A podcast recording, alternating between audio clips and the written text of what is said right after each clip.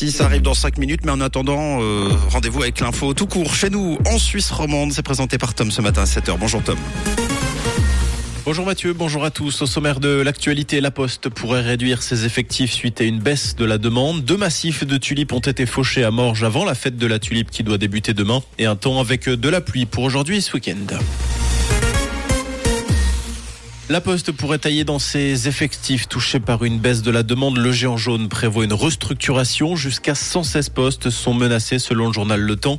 Une procédure de consultation au sein du service logistique est en cours.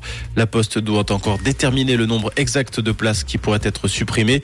En 2022, le géant jaune a réalisé un bénéfice de 295 millions de francs, soit une chute de plus d'un tiers par rapport à l'année précédente. Le Parti socialiste suisse plaide pour la création d'une banque cantonale suisse. Son coprésident Cédric Vermouth défend l'idée dans la presse ce matin. Il estime qu'une banque cantonale suisse rendrait l'économie du pays moins dépendante du BS. Pour lui, aujourd'hui, nous faisons face à un manque de sécurité. Le coprésident du PS qui estime par ailleurs que PostFinance doit être transformée en une banque pour PME avec une garantie publique d'État.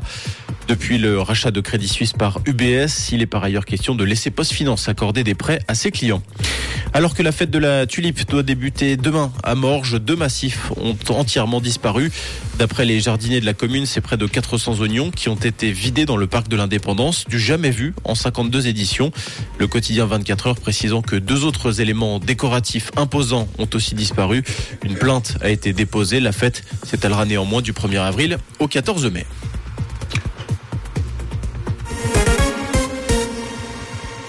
À l'étranger, Donald Trump va devoir se rendre à la justice de New York. C'est un fait historique sans précédent. L'ancien président américain a été inculpé au pénal dans une affaire d'achat du silence d'une actrice pornographique en 2016.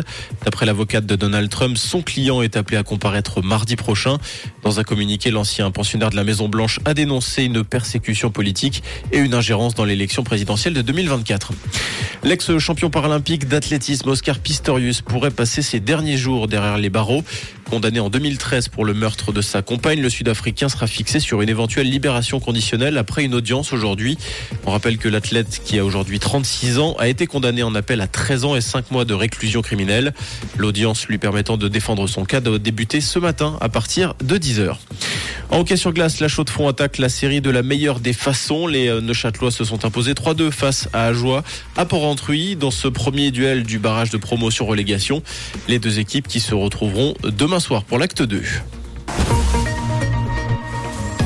Et pour ce vendredi, un ciel perturbé avec de fortes rafales de vent et des averses par moments bien fréquentes. Pour vos températures, actuellement, on a 8 degrés au Biou et à Vaulion et 10 degrés place Saint-François à Lausanne et à Prévange, avec même quelques éclaircies tout de même présentes au fil des heures, quoique un très bon réveil et bon week-end avec Rouge. C'était la météo, c'est Rouge.